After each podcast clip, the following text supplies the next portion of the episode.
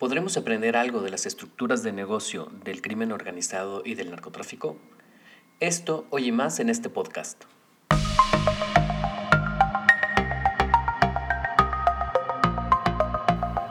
Hola, soy Enrique López de Inteligencia Empresarial, el podcast donde hablaremos de inteligencia de negocios, estrategia, mindset directivo, rediseño empresarial y en general todo lo necesario para que tú seas un mejor empresario.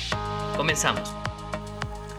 Haciendo un poquito de investigación sobre las empresas del narcotráfico, eh, me di cuenta que es muy importante entender un poquito sus esquemas de negocio, sobre todo porque creo que es muy interesante la forma que actúen y vamos a quitar un poquito este tema de el daño tan profundo que hacen a la sociedad con, con, la venta de los productos, pero si quitamos esta parte y vemos en realidad el trasfondo y la forma en que ellos manejan el negocio, pues realmente es muy interesante. Y hay algunos puntos que creo que vale la pena recuperar desde la perspectiva empresarial. Yo creo que el primero es la estructura financiera que tienen.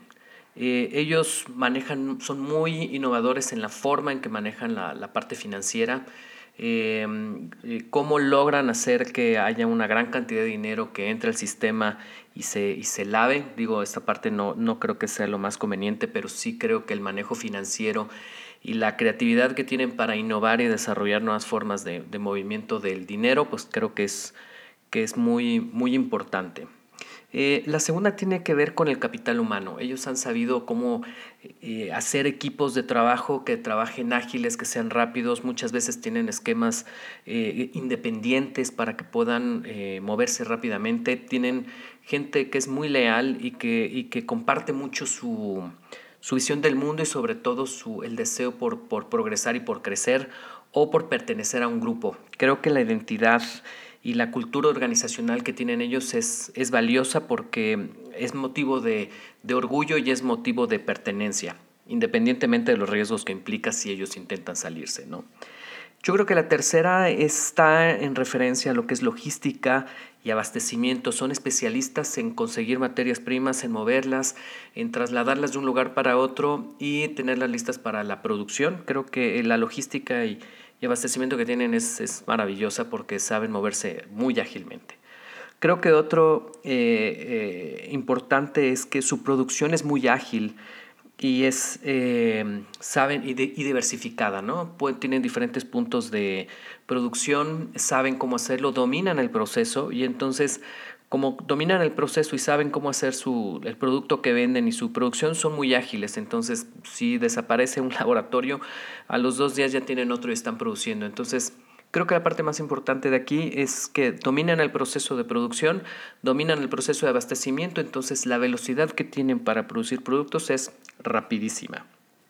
Creo que una de las cosas también muy importantes es que tienen un excelente enfoque al mercado. Siempre están pendientes de los clientes, saben dónde atenderlos, este, saben cómo distribuir y llegar a ese punto de venta. Em, tienen eh, puntos de venta adecuados, canales de distribución adecuados, cuidan mucho sus canales de distribución e inclusive por ahí hemos escuchado que, tienen este, hasta marcas las, este, los productos que venden. Entonces, si lo vemos desde la perspectiva de negocio, realmente atienden al consumidor, están innovando y están buscando formas para, para satisfacer a sus clientes, que cada vez es un mercado que crece y crece más, desafortunadamente. Eh, también una de las cosas muy importantes es el enfoque, como ya les había mencionado, de lo que es innovación y creatividad. Son muy innovadores en todo lo que tiene que ver con los negocios, con productos, eh, y siempre están viendo nuevas alternativas de cómo conseguir o producir negocio. Entonces, esta agilidad, esta estructura lean y, y, este, y la innovación que tienen, siempre estar tratando de estar adelante, hace que sean unas empresas muy ágiles, muy rápidas y muy innovadoras. Y sobre todo creo que todo esto al final repercute en, lo que creo que es más importante de todo, es que no tienen preocupación ni empacho en esta visión del negocio y de la riqueza. Ellos están enfocados a producir riqueza. Y riqueza para todos, para, eh, sobre todo para em, compartirla, para que los demás puedan, o sea, para que el negocio siga este, sobreviviendo y desarrollándose.